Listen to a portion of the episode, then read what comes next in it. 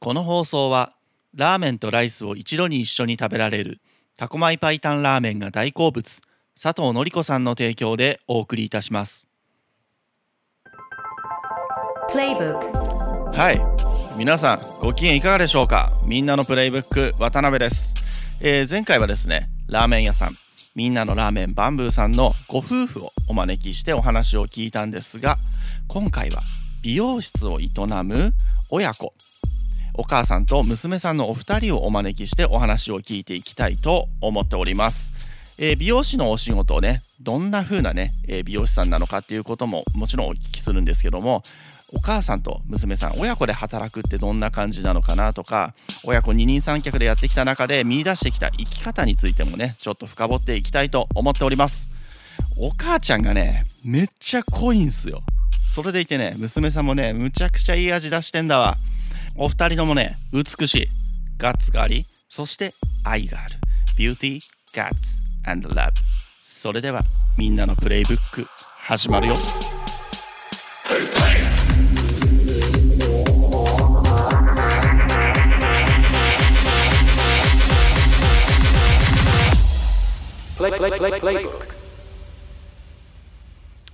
はい、始まりました。みんなのプレイブック第5回目でございます。えっ、とですね、毎回ですね、えー台本なし、着地点なしの、えー会話を楽しんでいただいてるんですが、今回はですね、本当にちょっとどこに着地するかわからないようなお二人に、えーお招きお招きしておりますので、今日はですね、ちょっとそれを楽しんでいただければと思います。えー本日も、えー、と観覧者がいるということで、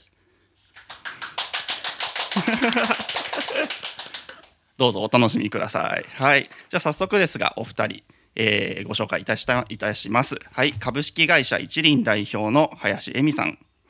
と、その娘さんである舞さん、お二人に、えー来ていただいております。こんばんは。こんばんは。こんん。ばんは。今日はお仕事お休みで。はい。はい。何してたんですか今日は何してたんだっけ？私はね、パーソナルトレーニングを受けて、おうでお彼岸だからお墓参り行ったんだよ ね。うん、一緒に行った。そう。その後ちょっとのんびりして、はい。そしたら子供たちが帰ってきて、うんうん。ガヤガヤして、でここに来たって感じ。なるほど。 うん。舞さん、午前中は午前中、今日医者、医者日和で した。医者日和。今日耳鼻科行 って。私も耳鼻科行った行っね。たよね。うん行った耳ね鼻科行って、歯医者行って、うん。実家行って。ワンコと遊んで、墓参り。なるほど。感満じで喫したし。ているようですね。満喫、はい、しました。舞さん、林さんじゃないですよね。もう。平山でございます。平山さん、平山舞さんでございます。ね、最近ご結婚式を挙げられたということで。 そうなんです。おめでとうございます。ありがとうございます。どうでしたか。えーめっちゃ楽しかった です。なんか、うん一堂にこう自分の大好きな人たちが揃うのってないじゃないですか。はいそうだからすごいいい時間を過ごしました。うんうんうんはいおーお母様はどうでしたか。いやもう一回やってほしいな。ええ結婚式ってね、親のためにあるんだね、うんうんうんうんうんってうん。思った。泣いた、うんうんでもね思ったよりうん泣かなかったね、うんバタバタしすぎました。いやあのちょっと面白かった。面白かっーあの感動でうん、うわーっていう感じっていうよりはなんかこう楽しくた、うん、やった感じだったよね。そうだね、うんもうバージンロードからみんな爆笑してたから、ええもそうんななん面白かかったんですよあそこさなんかちょっと泣くとこでしょ今泣くとこ、グッとくるところ。ここじゃも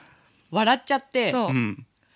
なんかあのうちパパ面白いんですけどんパパがあのバージンロード踏み出す時にこう一歩大きくうんもも上げみたいにしたんですよ。はそしたらなんかみんなふふみたいになってしかも「三杯」とか言ったんだよねそう「ささんんはいはい」って言って一緒に歩こうとしてあ、はい。それがなんか結構みんなが面白くおかしく笑ってくれたからうんうんもう和やかにバージンロード歩きました。ええパパはいつもそんな感じなんですか。 はい、じゃあ、賑やかなご家庭なのかな。ううんんううんんじゃあ、えっ、と、じゃあ、まずですね、株式会社一輪はい、さん。どういった会社なんでしょうか。ちょっとご紹介いただければと思うんですけども。舞ちゃんからする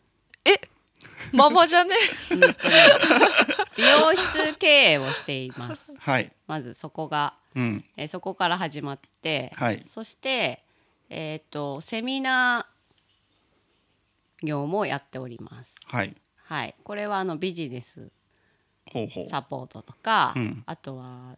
まあ美容室だから同業者向けのセミナうんー。そして最近はコーチスクールといってコーチングを、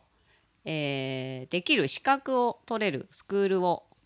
主催しています。はいはい、あとは企業様への、えー SNS のサポートとか、おーはい、あとまあファッション系もねちょっと私たちうんうんやっているので、うんうんそちらの方のサポートもちょっと入ろうかなというおお形手広いですねそうですうん手 広いこれからちょっと、うん手ね広い PR 事業とかも、うんちょっとこれは外部雇用をしてうんやっていこうかなといったところです。どんどん拡大していくようなそうで感じですすかね。ちょっと二人じゃ追いつかないのあで。ーうん今現在はお二人だけなんですか、うんはい社員さんは、うんはい社員さんというかえ舞さん役役員なんです役役にはなしてないですなるほどううんん、でえみさんが代表取締役そうですっねて。ことですかね一応主人もね、役代員表取締役、役員になってる。 一応ね一応,、応ね、なってる。桃上げするなってる。桃揚げの役員がいま桃揚げ役員ですねすそうそうそうそう。えご主人も手伝われてる主人ははい別で、うんあの経営してるので、はいえー主人は床屋さんです。おーはい、だから会一社に緒には入れてないしてなくって、うんもう全く別のじゃあリズム的にはお二人で回しているっていうそう形ね、で回すしてねる感じですね。はい、なるほどわかりましたじゃあ、えみさんからですね、はい経歴のご紹介をしていきたいと思います長いのにめっちゃ長い ですよびっくりしたみんな覚悟した方がよろしいですね長いよって言っ長いした言った しね。はしょろうと思っても、うんうん、うん。はしょれないですよはしねょれないんですよそうイベントが濃すぎて、そうなんだよわねかりますそうなんだなんでしょうちょっとはい。読ませていただきますね。はい、えー1973年銚子市生まれ、現在50歳ですね。で1991年に地元銚子市の高校を卒業後上京しまして大手化粧品会社の美容部門に勤務で93年21歳の時にその会社を退職し1度目のご結婚はい。舞さんが出産はい。ですね。で95年2年後にですねあその2年後に離婚ということではい はい、は早い で、えー、お仕事はエステティシャン、はいえー営業職や接客業などを経験し、はい。えー、98年26歳の時に2度目の結婚、はいほうで妹さんとスナックの経営を始めます、はい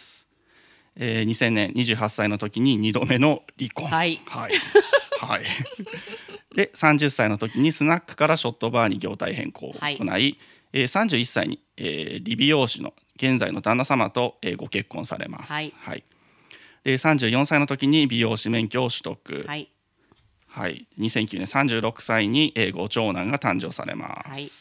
すごいな、なんか。二枚目 いく。 2枚目に、そう、二枚、一枚じゃ収まりきれなかった。うんうん。はい、2010年37歳に、えー、美容室、えー、ヘアメイクチェアを、えー、開業いたしまして。ははい、い。で、11年に39歳、えー、2番目の娘さんが誕生いたします。ははい、い。まだ続きますよ。はい。えー、2017年 45歳、えー美容師向けセミナーの講師として活動を開始、はいえー2年後には女性の生き方セミナーや企業向けのビジネスセミナーコーチング業など講師業の幅を広げていきます、はい。えー2021年8月には個人事業から法人なりということで、こえー株式会社一輪今の会社ですね、はいを設立で今年は、えー日本親子コーチング協会マスターインストラクターはい。資格取得はい。でコーチをいえー育成するためのコーチスクールを主催などさらにお仕事頑張っちゃうという感はじい。ですね。頑張っちゃうって感じ。頑張っちゃう頑ね張っちゃうんですね長かったね。二枚。二枚やっ長て。かっでた。もこれでもはしょったよはしこょれってでもあるこれねでも削りましたかいらや、はねし。ょった。すげえうん。濃いな。お一回で終わるかなこの収録うが。ん。続いて舞さんの経歴ね。はいえー、1993年生まれ今29歳ですかね。はいそうですはいえー2012年、えー高校卒業後は神田外,、えー外語大学に入学しまくしますが、えー翌年で中退ということで、えー2013年20歳の時成田市の美容室に勤務お勤めしながら美容専門学校の通信課程に入学、えー2014年、えー美容室のリクルート部門に所属となりますさまざまな先生、えー専門学校にてプレゼンをしまくる、うんこれ就就職説明みたいなものですかあそうですねあ説明会ではいプレ美容師のいいところをプレゼンするみたいなのがあってあそれをいろんなところでやってま君したたちもならないかみたい なまあそんな感じですね なるほど。はい、で2015年は勤めていた美容室を退職しお母様と一緒に働き始めます、えーその後、えー美容師国家資格を取得、えーニューヨークドライカット講習2年間などを経てスタイリストデビュー、えー2020年ヘアアレンジ記事をウェブ上にて掲載開始、えー2021年には、えー株式会社一輪を設立お二人でってことですよね、はい、えー同年に高校時代からの恋人と入籍この間ご結婚式を挙げられたという はいはいえー2022年、えー親子コーチング協会認定のコーチ資格を取得現在に至りますということではいはい、お二人ともお間違いはないですかありません。大丈夫です大丈夫ですかはい、はいじゃあ深掘っていきますが終わるかなこれ 不安が不安が残ります、うん本当だね。てかそもそも50歳に見えないっていうのがねうん、やったねママやった、嬉しい。今日の服装とか見せたいもう、本写真撮っとこう後 うん、で、真っ白だもん二人とも そんな50いないでしょ、当、本当。うん、います周りに私がなんか自分で言っちゃうとねどうなんいないですいないですよね、はいうんうん、でもうちの美母容も師50の時なんかそんなじゃん美容師ってさうん若いし派手だし、うんうんうんなんか美容師の中にいるとそんなにねでも美容師の中でも派手な方ですよ私たち多分、うん、ちそうなんだょっと派そうなんだ手あのパパギャ含ラリめーから笑いが派手派手ですかね、はい私たちうんありがとうございます派手です綺麗めっちゃ綺麗だってねなんかあのね質問うん、質問来てる質問え来てます来てまえすめっちゃ嬉しいねえ私来ないと思っ私こ私も来ないと思ったんだよ質問たあいやりいやがとうございますそれ嬉はだ嬉ってしいどっちがお母さんですかって質問来てますえぐそいでれすはねちょっと舞ちゃんがね、そうだねマリさんがはい構いませんえぐいねはいねうん、そっかでえっ、と91年に地元銚子市の高校を卒業、うん高校時代って学生時代ってどんな感じだったんですかあの意外と今よりもおとなしうん、い、うん結構個性的な友達が多くて、うんってどっちのベクトルの個性的ですかえーっとじゃあ待って今の私みたいな人たちの中にうん今の私じゃない人がポツンっているみたいな分かりづらい なうーんと、ね、個性的自己主張が強い友達が多かったの、うんはいはいだからなんか「あじゃあなんとかそこ行きたいんだいいよ」みたいなあじゃあ割と受け身などうそう受け身な感じだった、うんうんえーうん全然受け身じゃないですよね今うん、違うね 濃度の塊みたいなそうそうそ うそうえーうんそんな感じだったんですねそんな感じだったかなじゃあ結構引っ込み思案とまではいかないけども、うん周りの友達に合わせて合わせてでもそれが別に苦じゃなかったっていうか、なんか楽しい子が多かったから、うんあのついてっても別に楽しかったうし、んあのそうだねそんな感じだったかな、うーん社会に出てちょっと変わったなるほどうん上京して大手化粧品会社の美容部門にって、うんうんここら辺からちょっと変わってきましたか、その辺から変わってきてう、んうん、と研修で12ヶ月こう新人ばっかり集められてトレーニングを受けるんだけど、はいもうメイクだったりうスんキンケアだったり、とにかくいろんなことを朝から晩まではいえー研修センターに泊まり込みで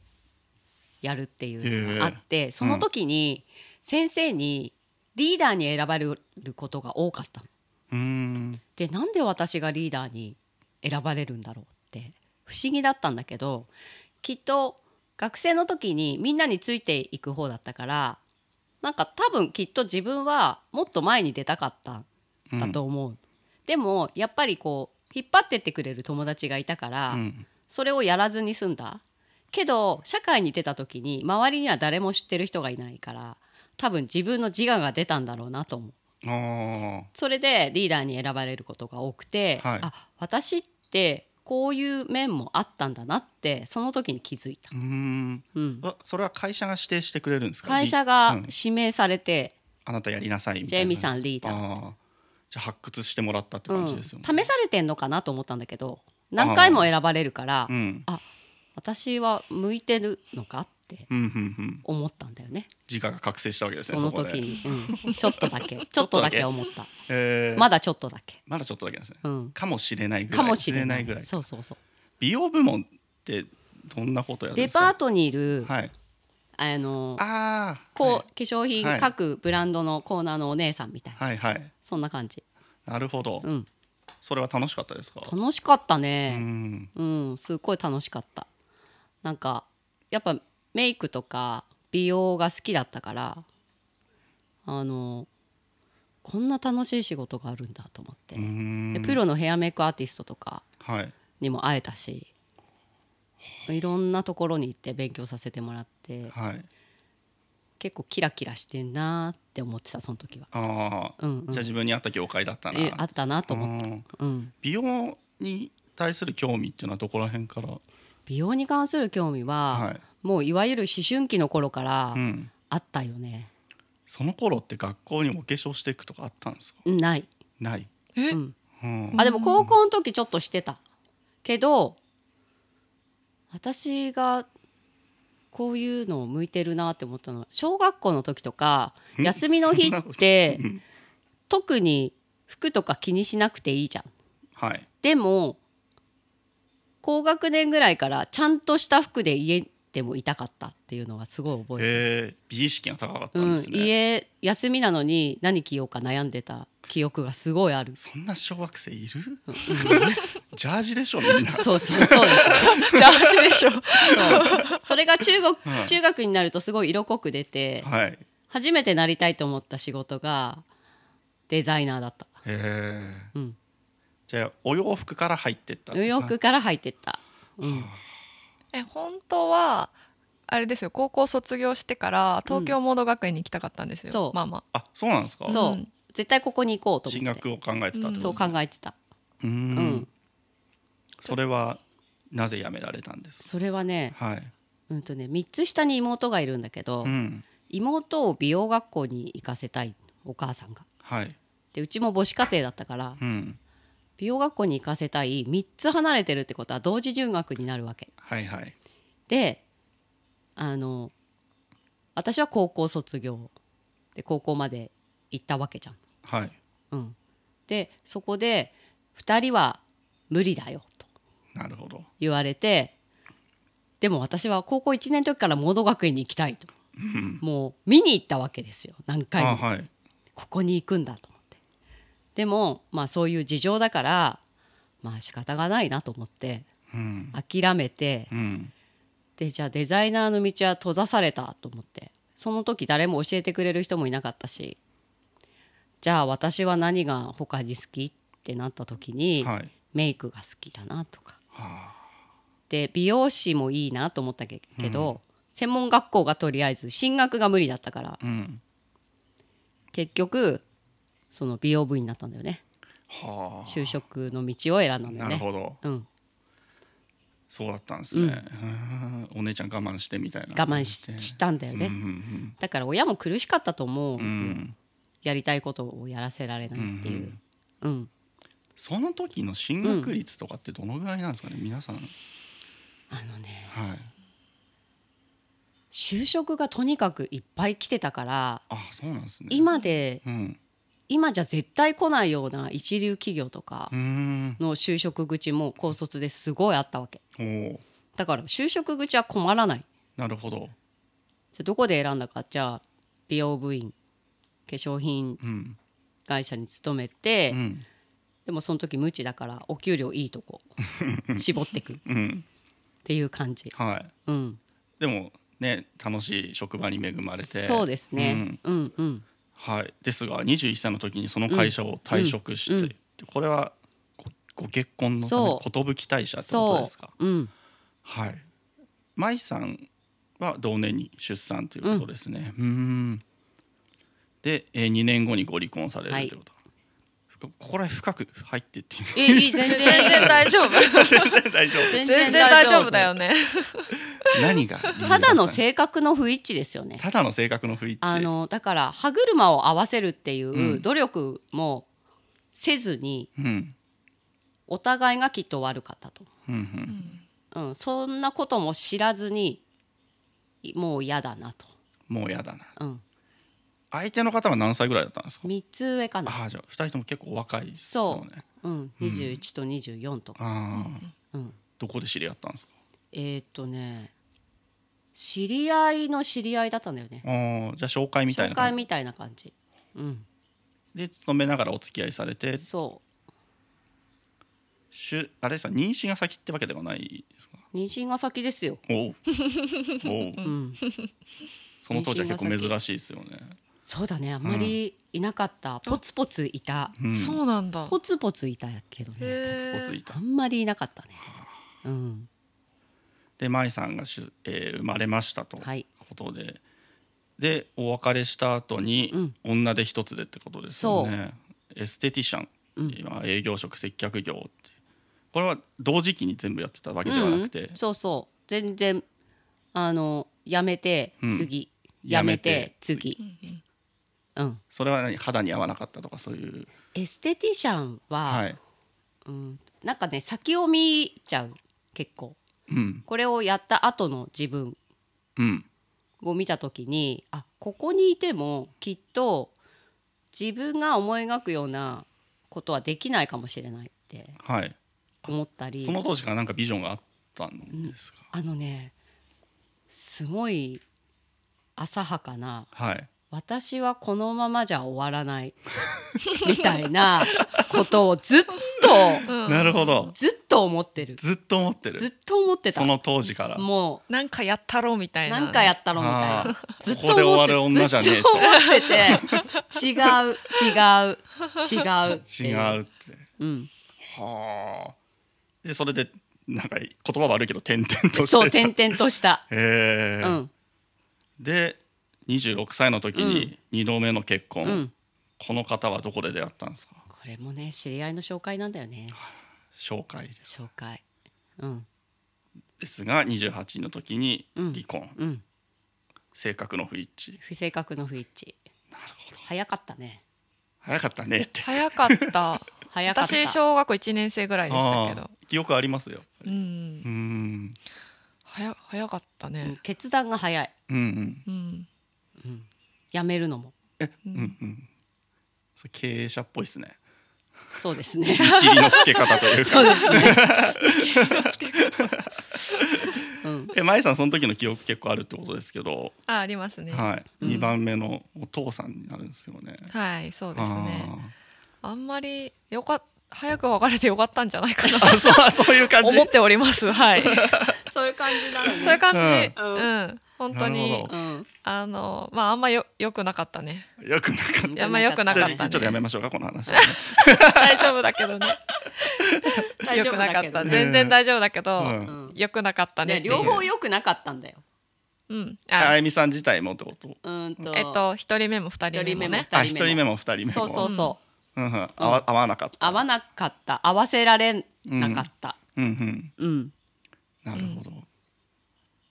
そうなんです。かうんこういう話ってするんですか。する家でよそうあね全然します。全然全する然全然します。あれ良くなかったよねみたいな。うんあするし、うん私一人一人目って自分の実の父親会ったことないんですよ。おううん、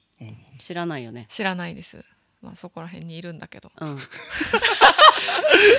マジでいるそうマジでそこら国がそうマジでそこら辺にいるんですけど、はいそう会ったことないんです。うんんで二十歳の時に二十歳になったら会おうかなって思ったんですけど、はい。あのまあ後で多分は話出るけど今のパパが大好きすぎて。おうもう会わなくていいやって思ったんでな会るほど。ったことないです未だにうんうん、いい出会いでしたね。うん、ね、へ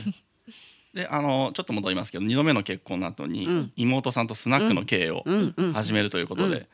ちょっと今までとは経路の違ったね業態にうんうん着手ということですが、うんこれは何かきっかけがあったんですかこれはきっかけがあって、はい、うーんと別にやりたかったっていう感じではないんだけどあ私の母が、はい、えっと蜘蛛輪っかである日突然亡くなったんですよ。もう、で今まで働きに行ってた時に、うんまあ自宅兼店舗で小料理屋をやってた母母だったの、で舞ちゃんを見てくれてたからなるほど、迎えに行ったり、あ保はい育、保育園だね私ねそうそう保育園だね、でじゃあいよいよ外に働きに行っててその当時の職場で別にいいよって早く帰っていいよって言われたんだけどはいみんなが残業してる中自分だけ帰るのがすごい辛くなっちゃったうん、で上司に辛くなっちゃったって言ったら「いやあのいてもらっていいから」って言われたんだけど「うんいやちょっと私ちょっと精神的にきついです」っていうことで、やめてでもういよいよどうやってこの子を見てうん育てて、風邪ひいたらどうしようとかはい考えた時に妹と2人で母の小料理屋を改装してうん料理は作れないよねっ てなってお母さんみたいに料理できないよねうんうんどうするうんスナックやっちゃうってほやっちゃったの。うやっちゃったんですねうんそうでうちの母はその自宅家を建てる前にあのスナックを20年ぐらいやってたんだよね調子で。うんでそこで頑張って家を建てなるほどた。うん、スナックマネーですねそうそうで見てたからできんだろうん26歳とはい23歳のおお姉妹がスナックっぽスくないでナすねッ年ク出齢したよがってやった若らいスナックっすねなんとかなんじゃないってはうんで女の子うん束ねてはい束ねて束ねてやったわけですよ。はいまあまあ流行りに流行るおおうんまだ飲酒運転もそんなに厳しくない頃ししいだよねここ ねでもスナック流行ってる頃ですよそまあうそうでね。すねそうそううん大体このみん辺なしてましたのよねスナックに駐車場付き物だったらおかしな話で しょうんそううんそんな厳しくなくて、はいでまあ、飲まない人がいたりして乗り合いでとかっていう頃だったからあのまあ結構ね繁盛しました繁盛しましたね。素晴らしいうへえん、すごいですね急に急に急にスナック作って、女の子束ねてそう稼ぎまくるってい,、そううそうでも妹がいたからね一緒うんうんうんにできたうん感じだし、妹さんはそれまではどっかに妹はね大型トラック乗ってる、え美容学校行ったんじゃないですか美容学校行ったけど美容師になってないのなっなってない。てないのになっておりま だせかんら。私を生かせりゃよかったよ私今のモデルと手つないで出てきてたかもしれない ねうんおおあねデザイナーになって。さそうだよね。そ確うかだに。よかで、うんトラックうんちゃん辞めてもらって、う二ん人でスナックをそうそう切り盛りしてたわけですすね、うんはいで30歳の時にスナックからショットバーに業態変更、うんうんこれは何か、これは、はい、 うーんとスナックっていううん小さい箱の中にですね、はいこれ面白い話しようとしてるから笑ってるよう来 年な箱の中にですね、はい女の子が何人かいて、はいで私がいてですねうんあの女として見るでしょ、あお客さんがってことですか、ううんんうんそれが嫌だったのおうだから、うんショットバでーにもススナックってそういう意味です よねそううん。それがちょっと辛くなってきたあそうもうなんか嫌だなと思って、あ口説かれんのが面倒くさくなっちゃった面倒くさくなあったそういう ことかうん若いしねそうそう若いし。そう若いし、うんそんなあのやめてっていう感じで言える立場じゃないし、はいもうなんか面倒くさいなと思ってうんでバーテンやった経験があったから、はいもうこれはバーテンさんに来てもらって、うんショットバーにしてしまえとおうもうカウンターの中に隠れたわけですよ。なるほどうん、顔を出さずにそうそうそうなるほど、うんえそれでどうどうでしたかいや面白かった面白かったこれね今度カップルが 来るうんああお客さんが変わっていく感じですねそう、んうん、そうなのでそこであの出会った子たちはがい結婚したりとかっていうのがうん出てきたりとかしあて、ーやっぱなんか相談しに来てくれる女の子とか、うん、ちょっとユニセックスな感じだったからはいすごい楽しかったあーうんその時はねもう妹はトラックに戻ってたのあじゃあもうう、えみエミん、さんがオーナーみたいな形そうになってってことですかねうん、うんうんうんうんうん楽しそうですね楽しかったなんかねめちゃめちゃ向いてそう、もう楽し かったよかったよでね。あれうはんなんかいまだにお客さんが「いやそこのショットバー行ってみたかった」っていう言ああってくれるうんどどの辺だったんですかえっとね飯岡ああううんんなんとか不幸通りの方なでんちとょかっと入ったと こなんとか不幸と親不孝通りじゃないの。ちょっと入ったとこうんあの辺だ よね。そうあっちの方か、うんああ前さんも働いてるお母さん見てきてうん。どんどんな感じでしたかなんかうん楽しそうだったから、うん私も楽しかったです。ななんか女の子使ってる時は女の子たち遊んでくれますし、うん私と一緒に、はいでなんだろう一人家で一人じゃないですかではもい自宅兼店舗だから要は建物一緒なんですようんだから寂しくもないしうんうん別に一人で寝れるし、うん全然でもよまあお酒も飲むから酔うじゃないですか、うん酔っ払った時になんか急に夜中起こされて食パン食えとかって「舞ちゃん一緒にご飯を食べよう」みたいなのとか急になんかすき家で牛丼買ってきてそうそう「舞ちゃん牛丼一緒に食べよう」って言って夜中眠い目こすりながら食べさせられたりとかえそうそうそうでもそれは面白かっ た。次の日が休みの時になると、はい舞ちゃん起こしても大丈夫かなと思って、はい。でも終わってさ喋りたいわけよ娘うと、ん、え何時頃ですかそれ？え2時とか1時遅っ。舞ち ゃん舞ちゃん帰ってきたって言って、うんあの うん。パン焼くから食べようとか言って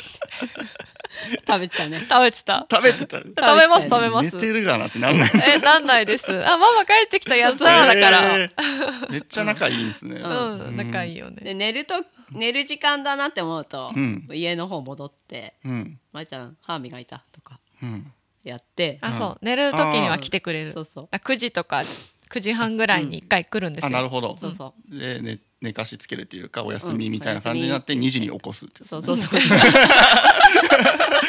いよね ひどいよひね。どいよねあ面白かったからいいけうんど。面白かった今はないですよね。今はないね今はないいや楽しそうですね。うん楽しかったねへーで31歳の時に美容師の現在の旦那様とご結婚うんうんということで、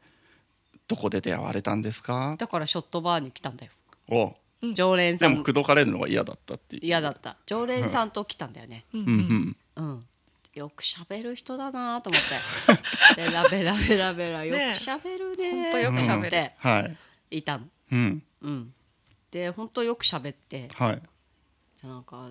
この人よこんな喋る人いるんだと思ってうんあのまあ来るから常連さんとうんでもピンで来るようになったりしてうんで「ご飯食べに行く?」って言われて「あ違う」 あのお葬式の帰りにちょっと寄りたいから「あの今日やってるの?」って言われたから「やってるよ」って言っはいてお店にいて従業員もいてうんそしたらさお葬式だからさスーツ着てくるでしょ。うんで私はスーツを着てる人が似合う人が大好きなのあスーツフェチなんですねもうスーツが大好きでうんあの180あるからおお高身長ですねでちょっとスリムで、ほうほあのずるいよね背高い男のスーツははいずるい、似合ううに似合ううわーこんなスーツ似合う人この辺にいるんだと思っちゃったへえじゃあ見方はそこでガラッとちょっと変わっうてんベラベラ喋る男かららちょっとスーツの似合う男にちょっとこの人がすごい素敵な人だなって見た目思っちゃった見た目だって2回離婚しといてさそこで惹かれるの結構やばいよね。かにまあ見た目に結果良かったからいいそうけそうど。結果オーライだったでしょ結果オーライだけどそう。そう結果オーライ、へえうんで向こうから何度かアタックがあったような感じなんですかねそうそうそおううそうなのでスーツが決め手だったんですかスーツは決め手じゃないおう付き合おうかって言った時に、うんちょっと私は戸惑ったんだけど、うんいや前もいるしうん2回も失敗してるし、うん2回離婚したって言いたくないなと思ってはいどうしよっかなと思ってでも本当に真面目に言うからはいいやいや実は2回離婚してるよとうんうん言ったの、はいで子供がいるのは知ってたからはいであんま関係なくねって言ったんだけど、うんその時でも彼は彼なりにうん親友に相談したんだよねほ2回離婚してんだってよってうはい言ったらその親友は私が今でも大好きな人なんだけど、はいその彼の親友がうん2回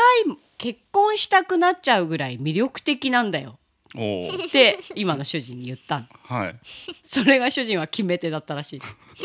そうかって主ね。人の決め手はそれで、 私の決め手ははい付き合うけど、うんあのエミの子供には会わないよって言われたの、うんで私も会ってほしくなかったのへえだって結婚するつもりないからうんその時うんは分かんないだ会ってほしくなかったんだけど、うんそれまで付き合ってきた人はみんな前に会いたいって言ったのはいでも会わせたくないのうん結婚するわけじゃないじゃんうんで初めてうん1年あの結婚するって決まるまで会わないにするって言われたはいそれが決め手ですここの人はちゃんと子供のことを考えてくれてるんだと思ったの、だって懐いちゃったらかわいそうでしょって、うん俺絶対子供に好かれるからはい懐いちゃうよって言って、うんそれで俺とエミが別れたらかわいそう、なるほどうん、っていうのにはいすごく感動したの、ああこいつはスーツが似合うだけじゃないぞそうスーツが似合うおしゃべりじゃなかっスーたツだけの 男なんそうそうそんなのいないと違うぞと思って違うとうんじゃあ誠実さに惹かれてうんうんそうだねううーん、んで舞さん実際に会われたのはやっぱり1年後一1年半ぐらいか一年1年半ぐらいか、うん最初の印象とかどうだったんですか最初の印象ですかめちゃめちゃ良かったですよへえやえ優しいっていうか面白いんだけど、うんなんか大人の人ってなんか子供の時から思ってたんですけど取り入ってこようとするじゃないですか、ああはいはいなんかこうすまあ好かれようとか思ってないんだろうけどうん子供目線に一生懸命立って、うんこう話してこようとしてくるのが全くなかったんですよはいまるで友達のように普通に話してくるのがはいすごい印象的でした、えだから全然なんかあママの付き合ってる人だからとかそういうんじゃなくって、はいもう人として普通にいいなんかいいなっていうーいいおーいい大人だなっていうかいい大うんなんかあこの先生好きみたいな感覚あるじゃないですかうんうんうん多分そういうのですよね、はいはいあーなるほどうん、この直大感人で好きみたいな、うんはんはんはんはん聞かせたいですねご主人 にでうん聞いてくれるよね多分ねこれ、うん本当ですかうんそうそうしないように聞いてますけどうん 大丈夫えですよ全然大丈夫粗全然相が好きはい粗相が好き粗粗相相が好きそう粗相が好き結な構いたずらなんでパパそうああはい童心を持ってる感じですそう、はねい童心の塊うん童心の塊はい大丈夫ですか大丈夫うん本当に童全心の塊然だよね、うん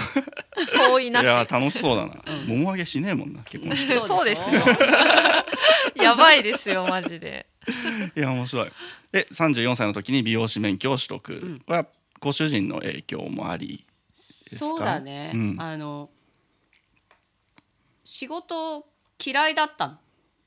あそのシ結ョ婚ッしたト時バーのうん、んえーっ、とねいやもうその後結婚してるから31で31で結婚結し婚して、はい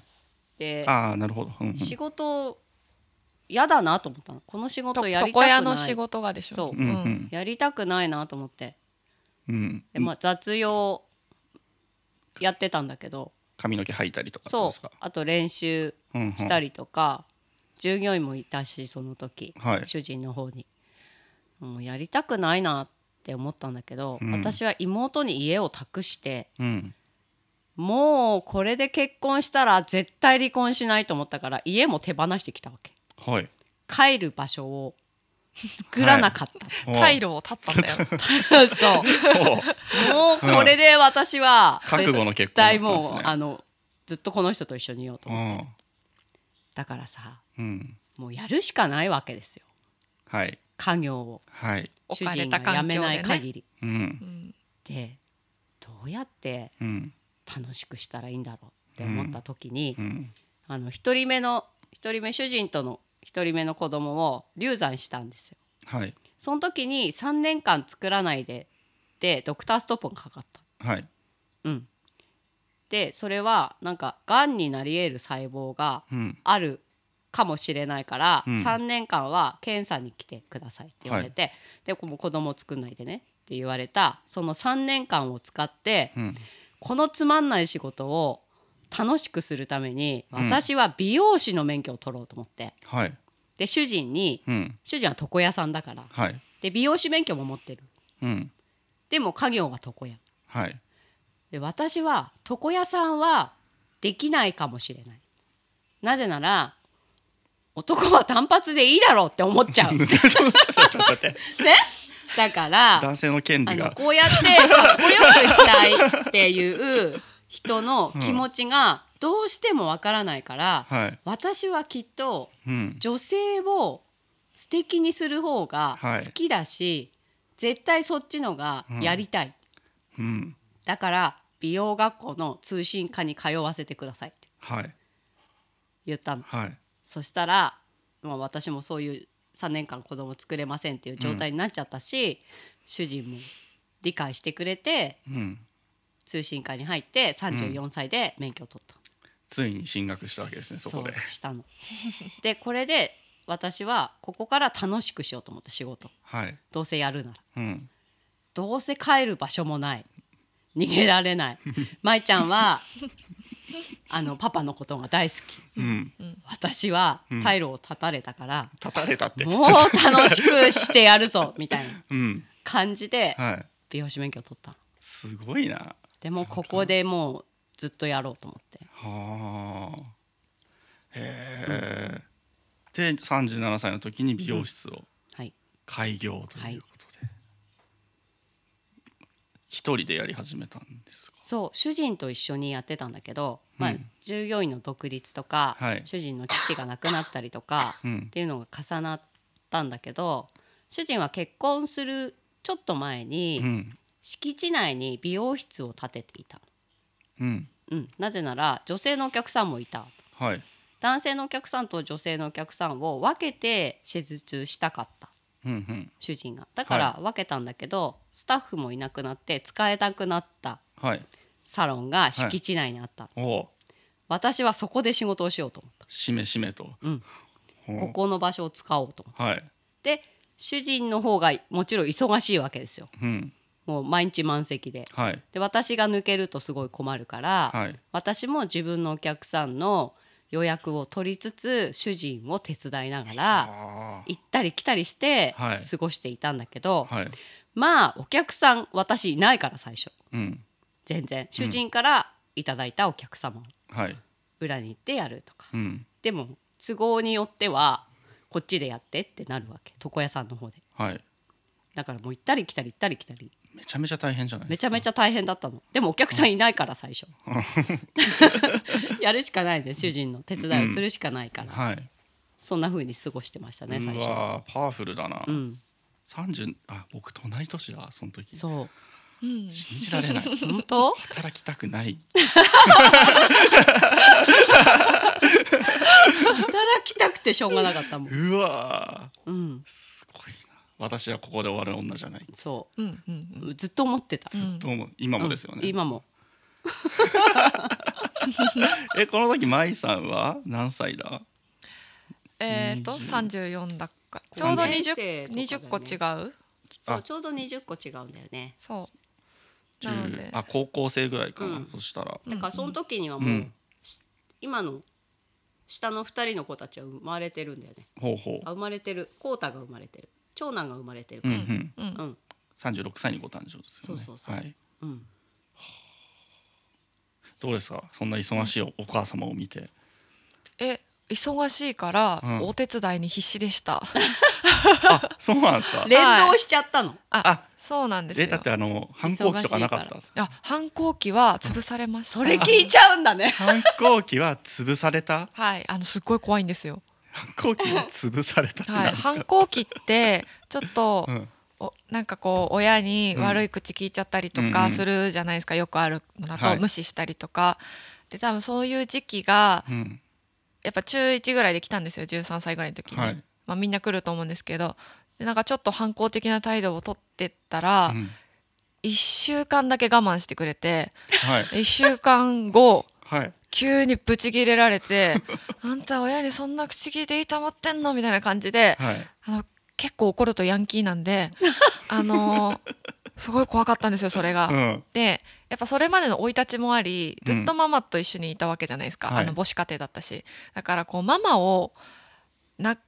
なんだろう困らせたりとかするっていうことに、はい私が多分敏感なのをわざと分かっててうんわざとその私の両親をこうなんか掘り起こすうんようなはいことを言ってきたんですよ、あんたこんな悪いことしてるんだよみたいな、うんで私はもともといい子だからそれがすごい傷ついちゃっ てでママごめんなさいみたいになって、うん終わりましたパタえッーと、パタッとはい、めっちゃいい子それにすら反抗するのが反抗期ですけどね、いやそうですよね、うんもうそんなことできないぐらいには怖かったので、えーあの私がじゃあちょっといい子っていうのもあったかもしれないけどそれ以上に本当に怖い、もっと怖い人だはっいたと、もっと怖い んです、いいんだか悪いんだかねはい、なので反抗期はなかったの 確かにで、怒ると怖そですね。怒んないよね今、うん、怒らなそううんな感じがするけ今はど、もう怒んない怒るとやばそう。怒るとやばいですう。ん、ぶっち怒ぎんり。ないよ今めっちゃおそこ押すな。で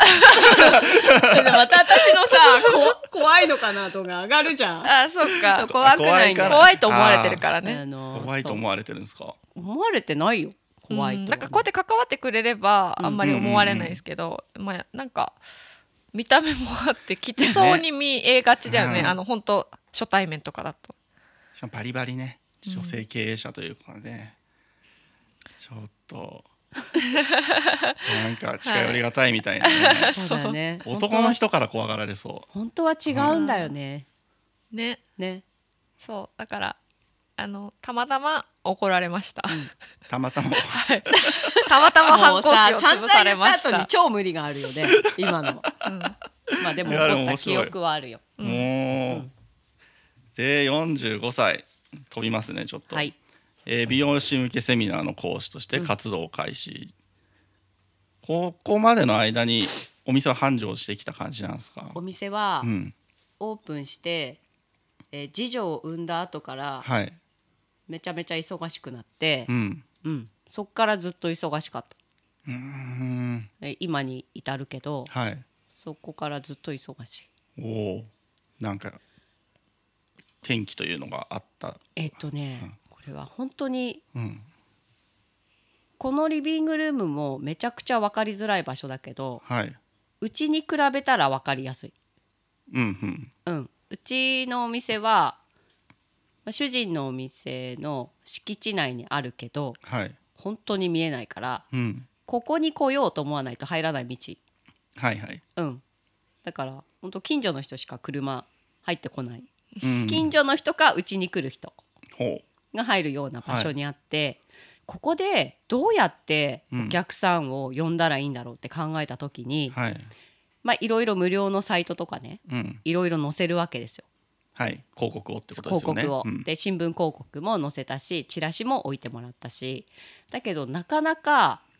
お客さん来るには来るけど定着しない、うんうん、割引目当てうんとかはいそういったのが多くて私はそういう風な仕事じゃなくて、うんもっとお客さんと強く結びついて仕事がしたいって思った時にはい私の好きな人をお客さんにしたいと思った。はい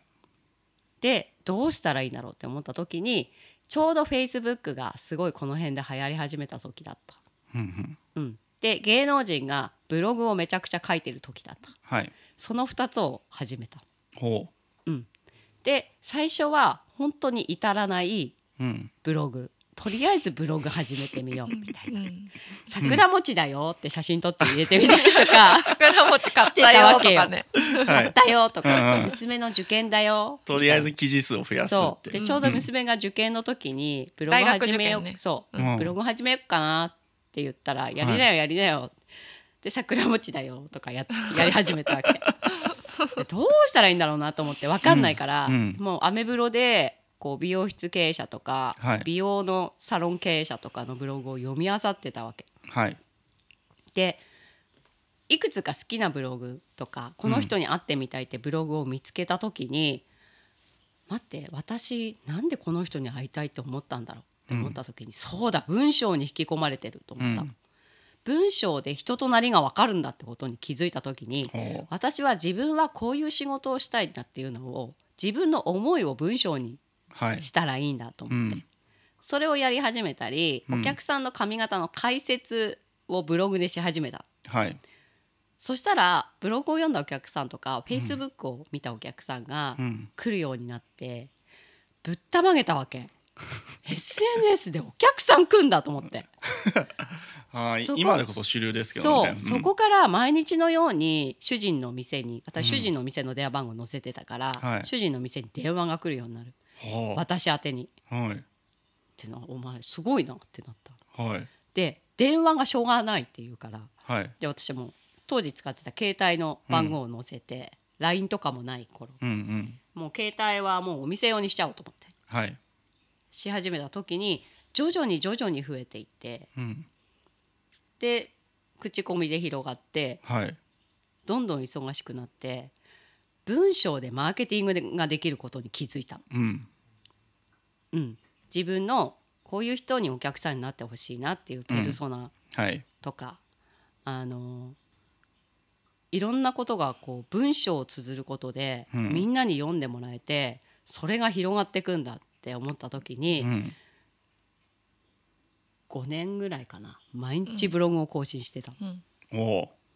でこれ本物だって思った時にはい初めてブログの講習を受けた、はい私のやってることは合ってたのかどうかっていうのをなるほ確ど認したくて、答え合わせをしに行ったわけそうですでね答え合わせができたわけ、うんうん、そこからはい文章でマーケティングをするっていうのをはい私間違っはてなかったん間だと違ってなかったんだと思ってうんまあ今もやってるんだけど、うん、すごいなだから本当にブログからお客さんがどんどん来て、うん口コミで広がってっていうのが起きてきた。うん45歳うんまでの間ですようね、んすごいですねそれ今でこそねマーケティングなんてうんね、みんなが知ってるような言葉になってるけども、その当時ね全然うん何それみたいな感じですもんね、そうだからうん美容師さんでマーケティングとかそういったことを PDCA とかうん勉強してる人はやっぱり本当少ないっていうか、うん、と特に一人オーナーだとなかなか学ばない部分なんだけど、私は生粋の美容師じゃないからうん、そういうことは必要だなっていうのを知ってた。はいうん、企業勤めもあったりしましそたうしそう、うんで、うん技術を技術は本当に3年間頑張んないと、うんお客さんの髪の毛切れないうん正直上手に、はいその間にそういうことを学んでた、おおいろんなところに行って分かんないからわかんないから、うんで経営がしたかったちゃんとおおちゃんとした経営者になろうと思ってその時はね、はちゃんとした経営者って今思うとなんだよって思うけど、はい、その時はちゃんと経営したかったなうーんでちゃんと繁盛店にしたいと思ったはいうんそそれはどこら辺から思い始めたの最初から最初から、うんもうそのご主人のお家の敷地内にあるうんところを使い始めるところからもううんいつかはって感じだったんですか、もう絶対になりたいと思った、はえ当時の目標がうん3年以内にパパの売り上げを抜くだったんですよ、うん始めた時に、はいでそれを鼻でふってパパに「やってみな」って言あ、わめれっちゃて悔しいそれそうででもパパもすごい稼いでたから、うんまあ、確かに抜かすのは大変だったんだけどそれをちゃんと達成して達、成したんだしたの、そう、ん、うんそれで頑張ってたんだよね、そうんじゃあもう最初から見てるうちが全然違いますね、うんうんねうだからうなん、んなんか独立しなきゃいけないと思って独立したわけじゃなくて、はい繁盛店にするっていう目的があってあはい、の独立したから、うん、じゃあもうそのためにいろんなことを体系的に学ぶってことはそもうう当たり前だからっていう感じですよねでまあ、技術も一緒に学ぶうん、でそれ以外の時間は経営のことを学んだりはいマーケティングを学んだりはうい、んいろんな本を読んだりはいしてきた。それを横で見てたわけですよね、うん横で見てましたねはあ見てたけどでも多分一番大変な時はあんまり一緒にいなかったんで大学行ってたりとかして、う、うんんう、んもう少なからずそれでかなりかなりは影響を受けてんじゃなあいでもすか、ちろん、んそうですね、うんううんんうん、頑張ってる大人当たり前でした頑張ってるプレッシャーそう頑張ってるしあ大人になっても勉強するのするんだっていうのが、なんか今でも根付いてる、ママのおかげで。でパパも、うパパはどっちかっていうと今はこうゆったり仕事してますけど、ん、はい結構仕事熱心で職人、職人職人っていう感じでもないかなんだろうね、うんでもまあとにかく頑張ってたんですよ、はいはいそうだからだからやっぱねやりたいって思ったしすごいですねうん、ロールモデルがあそうロールモデルです完全に最寄りにいたんですね、はい嬉しいね嬉しい嬉しえいよかったよかったなんか急にほっこりさせるから。 はい。はいはいじゃあ。でセミナーを始めるわけですが、その後に、うん、これはまあやっぱりそこで培ったノウハウをうん外にって感じですかね。培ったノウハウと、うんやっぱり他の美容師さんのはい。考が私の中にはうん良くも悪くも全くなかった、うんで30歳まではお客さんだった美容室のはいそれが、えー自分で仕事を始めて今度は美容師側になった、だからお客さんに一番近い目線だなと思ったの自分はなるほどうんそれをみんなに伝えたいと思ったふんふんふんうん、でお客さんが何を思ってるかっていうのを自分なりに考えてお客さんに髪の毛の解説をし始めたの私はふんはい来るお客さんにうんあなたの髪質はこうでこうでうんこうだから、解説しながらカットし始めたはいそれがめちゃくちゃ好評でそういうのもよくって忙しくなったんだけど、やっぱり一人でやってる美容師さんとか結構お客さんが定着しないとか、はいリピーターさんが来ないとかそういったことがあったからお客さんをリピートしてもらうにはどうしたらいいかとか、うんやっぱりこっち側の思いっていうのがすごい大事っていうのを伝えようと思って、はいただ単に来るからいいうん終わったから返すんじゃなくてもっとその先の未来をお客さんに見せるはいっていうことを私はうん提案してきたから、はい私が繁盛店になったやり方っていうのをあの誰かが知ったらきっとなんか突破口が開けるんじゃないかと思って、はいセミナーをし始めたほう世の中のためにって感じですかねやっぱりそうですね、うん、なんかあんまりいい声をうん聞かなかったからうんとお客さん側のうん、うんとね、美容師側のうんと大変とか、なるほどうんうんうんそういう結構声がはいあったから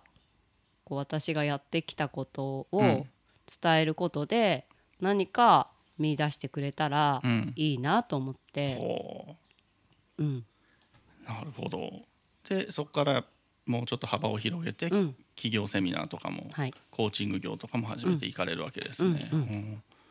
でえー2021年には現在の会社い株式会社一輪を設立ということで、長かった。長かった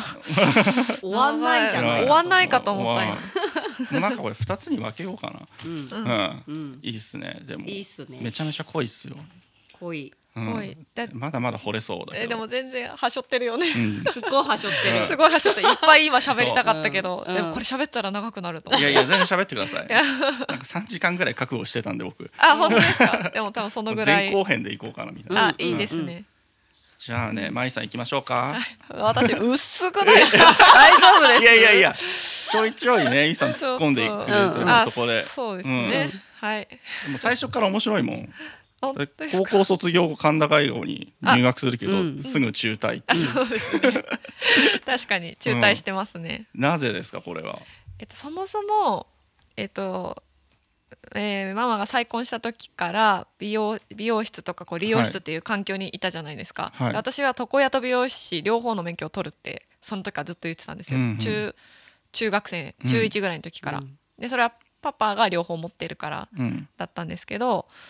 でだからそれからずっと高校2年生まで私美容師の免許を取るから美容学校に行くんだって決めてたんですよ。だけど私小5ぐらいからずっと家庭教師つけてもらっ勉強好きだったんではい家庭教師ついてたりとかでその先生が始めた塾に入ったりとかして勉強をずっとしてたんですね。うんで成績もそこそこ良くて高校入ってで高校でも上の方でなんとか頑張ってでやってたら大学進めてくるじゃないですか先生が。そうですねううんん大学でやっぱり、まあ、そんなちょっとした進学校だったから基本は大学行きましょうみたいなはい感じで大学にじゃあ行く行くのかと思ってで行ってた塾も進学塾だったので、はいまあ大学なんですよみんな。うんうんだからじゃあ大学行きますかってなった時に英語が一番好きでだったので神田外語本当は立教大学志望してたんですけど、そっちは落ちちゃって整形と神田に受かって、うでん外国語専門にしたかったので神田外語の方に進学しましたはいですがですが、はいやっぱり美容師の夢を諦められず、あの実家に帰った時にパパとママがやっぱすごい楽しそうに仕事してるんですよ。はいってなった時に、私このまま大学4年間行って卒業して会社員になるんだって、うんまあ基本そうじゃないですか、はい会社に入るあーそれはちょっと違うなって思ったんですよ、うん会社員になって自分で仕事をする認識とはちょっと変わってくるじゃないですか、うん自営業とは違うから、うん私はやっぱり自分で仕事がしたいと思ってパパとママ楽しそうだしやっぱり美容学校に行こうと思ってうん1年で、ちょうど丸々1年ぐらい行ってやめ,、はいやめましたほうママはそれはどう思われたんですかだから私はうん私が美容学校に行きたいっていうのはずっと言ってたんだけど、うんだって中学最後の通知表オール5取ったんですよ。めっちゃ優秀じゃない さ高校に行って もうん進学校でトップクラスにいるわけですよう。ん特進だったの。独身ではないねでも上の方にではいたもけど上にいたわけ。はいなんでこの子が美容学校に入りた入るのだろうと。ほ美容学校って私だって30で入っ31で入っうてはい取ったわけですよう。ん仮にずっとそれになりたいと思ってたら大学出た後でもいいんじゃないと思うう、んあー言われたねそれ、うん大学っていうのは多分高校からそのまま行った方がうん絶対にいいしはい私が成し得なかったキャンパスライフを味わってこいよとほう ねはい大学生女子大学生ですうよんやりなさいよと思はいってもう進学したらうん先生も言ってるしうん先生はお母さんがうん言ってるのかと思ったらしくてああなるほどあは舞さん専門に行けってね専門行きたいって言ってるっていはいはい私は一切言ってませんう先生私は大学ねんうん行ってほしいなと思ってますうんもう本人が決めることだけどうんあの勉強できるしうん行ってほしいって言ったら本人もまあ進学校の波にねはい乗るじゃんうんで行ったので行ったので行ったのにはい行ったのにうんその先は舞ちゃんが喋ったらいいよえそうでやめやめますって言ったら、はいすごい複雑な顔しててうんなんか嬉しいけどなんかなんかえやめんのみたいななん か悲しいっていうかなんかうん複雑な顔してたうんうのんすごい覚えてます、でも、えー全然止められることなく、うんうんまあ、やっぱりやりたいって言ってたの知ってたしうんはいあそうなんだみたいな分かった授業料振り込む前でよかったですって言われましたあそう直前だったんでそうだよそうか学費2年生の前期の授業料を振り込む1週間前にうん振り込まなくてよかったーって言って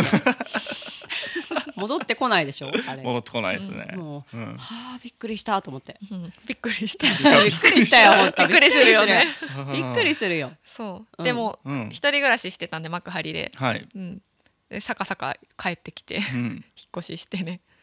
そうそうで実家にまなるたほど戻りましたうんうんで20歳20歳の時に成田市の美容室に勤務、はいで、えーお勤めしながら美容専門学校の通信課程に、はい働きながら勉強してってそうですね、そうんんなお母さんと同じようなことしてますよ、んあそう結局同じようなそこうとそうそうをしてうんうんでまあ美容師になるのはいいけど美容師免許取るまで帰ってくるなって言われたんで、おうあ実家にはもちろんいたんですけどうち、で働かないでくれって言われたんでうんまあちょっと大きいお店の方がう、んうん、勉強になることが多いんじゃないかって当時は思ったので、はいなるべく多店舗経営してるようなところで成田いならギリギリ通えるかなと思って、うん1時間1時間半ぐらいかけて通ってました。で、えー、と美容室のそのその会社のですよねリクルート部門に配属となって、うんえー専門学校とかでプレゼンをうんうん就職説明とか、うんうん美容師の、なんていうか布教活動っていうかあそうね布教活 動です間違いなくうんそう高校に行ったりとかもして、はい高校からこう通信入ったりとかうんして美容師になる子もいるので、うん高校に行ってこうプレゼンしたりとか、ううんち通信受け入れてますよっていうのをうん先生方に話したりとか、うんそういうのをたくさんやってましたおーそのお仕事はどうでした楽しかったですか、面白かったですねなんか、うん結構スタッフたくさんいて同い年ぐらいの子もたくさんいたんですけど、その中でも自分にやってほしいって入社まだ1年経ってないいぐらいの時からやってたので、うんそれがすごい嬉しかったですなんかこうちょっと重大そうなことを任せても確らかえにるの重か重大ですよね うん、で美美容師じゃないですもんねあそうで すね一応まだ美美容師じゃ容そう本当にそうないのにです美容学生美なん容師っでていいよっていうわけですよね、うんうん結構難易度高くないですかねそれはそうですね、でもあの仕事ずっと見てたっていうのがあるので、うんうんその点は多分他の子たちに比べたら美容師としての本当の仕事の内容とかっていうのうんうは多分理解してたので、はいその辺も買ってもらえたんじゃないかなとお思っておます。ーなるほどうん、お母様のおかげですねそうですね。母さんのそう姿ですね背中を見てきたからこそですよねうんうねんうん。そうですうね、んそうなんですそうなんですでも入社し てはい3ヶ月うん後に、うんあの結構頑張りすぎちゃって居眠り運転で事故ったんですよ、えそうだよ。それで、うんそれも本当夜11時半とかだったんですけーど、はい電話するじゃないですかお親に、はいでもなんかもう大騒ぎで、うん当たり前ですそけりどゃそうですようんそうそれですごいそこでまたあの反抗期以来に怒られましたやめろ。そもう成田まで行くのう。 そう近くで働けってすごい怒られて、うんそうでも3ヶ月ってもうまだ仕事を覚えたてでうんうんこれからいろいろ頑張っていくって時だったので、うんすいません辞めさせないでくださいみたいに言って もうなんとか一その次の日も仕事だったのでえとりあえず台車用意してもらってあー朝かなあー怪我はなかったんです怪我はなかったですけどお相手がいましたので、はいでもお相手も怪我ななかったああじゃあな不く幸中て、のそう幸ないんでですすねそううん優しい方でなんとか大丈夫だったんですけど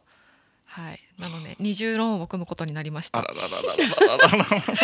金がない。お金がないお金がないっでてすねそんな若くしてそういうはい大変な時期でしたいやいやいや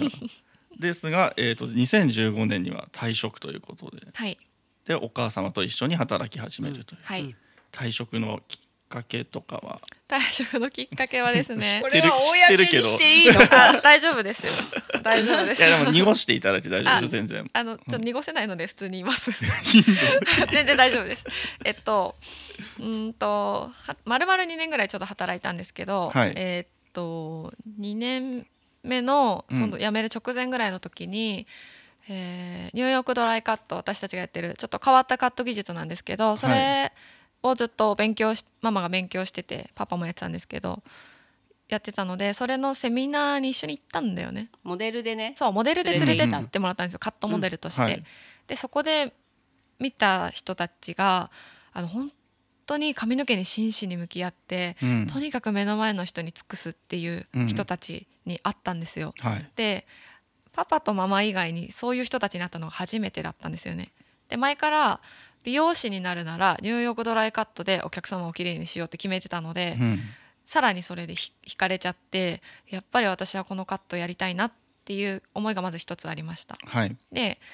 えー入社して1年ちょうど1年後ぐらいにもうカット技術の練習に入ったのででもそのカット技術ってニューヨークドライカットじゃなくて、うんその時点でちょっとやる気がないんですよ私この技術じゃなく てこっちやり爆たい弾発言しないでうんいね。やえそうなのかなうんそうやりたくないなってちょっと思ってしまって、うんやっぱりニューヨークドライカットはやりたいって悶々と1年ずっと思ってたんですよはい2年目の時に。うんうん、それでうーんと大きいお店なのでモチベーションがアシスタントさんとスタイリストさんそれぞれ一人一人異なるのって当たり前じゃないですか、はい大きい会社であればあるほどうんそれは当然のことで、でも私結構当時は特に正義感が強いタイプだったのでなんかこう真摯に仕事に向き合ってないのがちょっとあまうり心地よくなかったんです、はいはい はい、でうもんそんなのね当たり前なんですけど、うんで家に帰れば楽しそうに仕事しているうん大人2人がいて、うんでドライカットの講習に行けば目の前の人にうん一人に向き合うスタイリストがたくさんいて、うんもうそのギャップにすごい疲れてしまってそうやって店長に言ったんですよ。うんあのモチベーションがうん異なりすぎてうんあの嫌ですとちょっとねこんなこと言ってすすごい直球はいそうなんですあの本当にあのそうなんですちょ幼さゆえの。はいうん本当に反省してるんですけど、うんうんって言ったらうん当たり前ですけど社長に速攻行ったんですよ話が。はいで私はリクルートも任せてもらってたし、うんいろいろこう任せてもらってたのにそんなことを私が言ったもんだから、うんとんでもないことだみたいにおそらくなって上で、まあの普通はね普通まあ普通だと思うんですよが仕方がないんですけど、うんそうだからモチベーションがちょっとなんかあまりにも違いすぎるのでちょっとやめようかなって思ってますってうん言った話がすぐに行って上に、はいで辞める2か23か月前ぐらいに言ったんですけど、はいその話をした1週間後にもう来なくても良いですっていう感じになってえもう覚えてますよ2015年の8月15日 お盆午前中だけ出勤してその日の午後からうもうんママの店で働き始めたんですママ今から帰るね半泣きですよあもうのチアに置いてくださいえでうんあの理由を聞いて、うんあのさもうちょっと言い方がさあるわけね社長はうん社長だってあの思いがあって作った会社だよとうんうん間そ違いなれいをねモチベーションがあってねなんでそんなこと言ったのって言ったらうん正直でいることはうんいいことだって私が教えたから、小さい時からね、はいそう嘘つかないで、うん正直でいようねと、うん思おった互いこねとは伝えるよって、そううんお互いねって言ってたから、うんそれをねあの言っちゃったわけですよはいいやもうちょっとその社長の思いを組んだら、うんそんなことは言えないでなんでそんなこと言ったのって言ったらはい私にそう言われたからもう喋んなくなっちゃったの。あどうしようって思ってその時初めてやばいことした面って気白かっづいたたのその顔があ。ー甘井さん自体は正しいことをした正しいそう私は、そうう自分の気持ちを正直に伝えてうんやめて、うんそれでもういいって言われたから、うんじゃあいいんだ分かったじゃあやめて家に帰ろうって思ってちょっと、んでもちょっと寂しい気持ちもあって、うん変な気持ちでいたんですけど帰ったらはいなんかちょっと思った反応じゃなくて「お帰りとかじゃなかったおわけですね帰り」とか「あんた何しちゃってんのよ」みたいななんてこと言ったんだ。感じででそれで事の重大さに気づいて、はいあの大変申し訳ないってうん思いながらうん過ごしてました。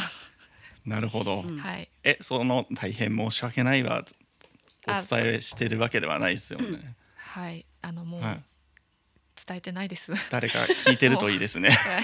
聞かれてても気まずいですけど。ね。はい。でうんも若気の至りだと思ってくれてると思います。本当うんうん二うん十二三の時の話なのでう、んまああんなやつもいたなぐらいで多分。まあ、こんな風に辞めた人は私ぐらいのはず なので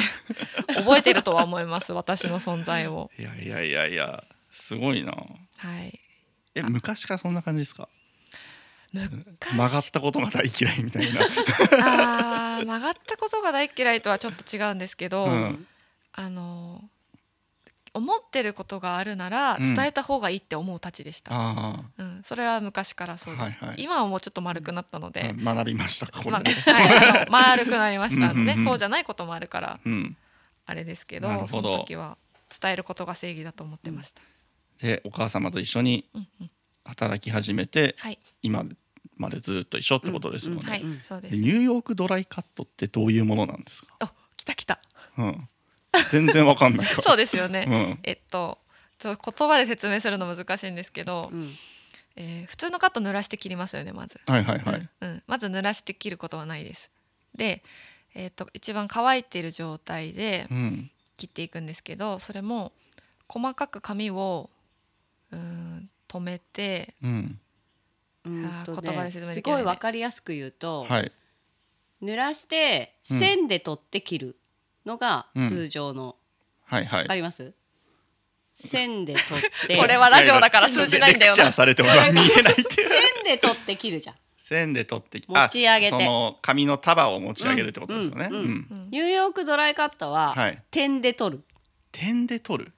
髪の毛うをん十数本しか持たずに切っていくんですよ。点あで点で取って切っていくってあ。いうはい。技術です、なるほど。そうだから立体を想像してもらえればわかバるんツでっすけてど切んないですうん線で頭は丸いのうん。に、はい。線で取っていったら綺麗に丸くはならないじゃないですか。確かに。うんだけど、うんそれを頭が丸いから点で髪の毛を取っていけばもっと立体的になるそうですねじゃないですか。曲線のうんその切る位置をどんどん増やしていけあば丸くなるってそうこなとんでですすそようね。なんです、まさにその切り方です。で奥行きが出て、うんうん立体感立が体感が出るうんうでん乾かせば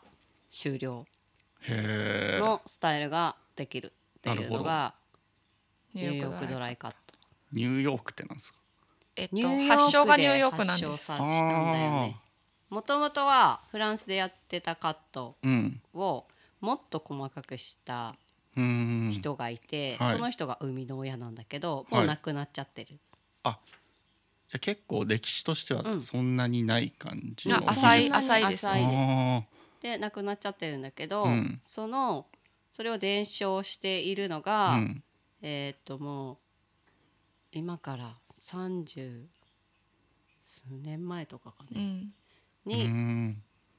えーっと渡米してはいいった日本人の、うんえースタイリストトップスタイリストニューヨークでもトップスタイリストです今はいおーその人がうん教えてくれているのがへーニューヨークドドラライイカカッットうんそれもハサミ入れる回数は全然違ってきますよ全ね然う違いますそ。したらめちゃめちゃ時間かかトるんじゃない1です時か、ね、間半ぐらいかかる、あ長くて2時間ぐらいうんかかります。ーですよねううんん、それがやりたかった、やっぱり出来上がりも全然違う全然違い ます。全然違すう。ごいあ力の入んまりれここ方はすごいあのお触れあんまりあのガツガツいかないようにあ門外不だっ出てなな感んじかです さか あのほらいや門外不出じゃないなな多んですか分ウエットカットもいいんだけど、うん私たちはそのあ、そうだね。うんあ確かにの今のうん私たちが選んだのがそのニューヨークドライカットの講習だったってい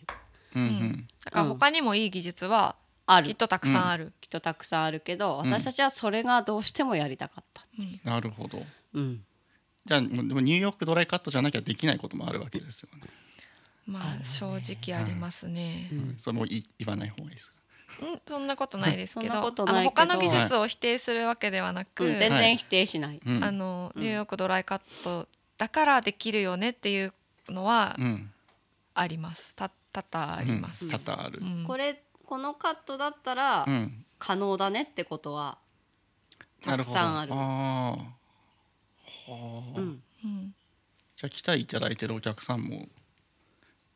めちゃめちゃそこに価値を感じてくめれちてゃるめ方ちゃそがこうにん価値を感じてくれていると思います。思います。うんじゃあ今はもうニューヨークドライカットしかしてないような感じなんですかお店は、あ、そうですね。そう私でもはそれしかできないです。うんうんんそううんそれしかやらないそれしかやらないやらない、うんだからニューヨークドライカットっていうのは、はいそのニューヨークドライカットっていう名前だけれども、うんその活動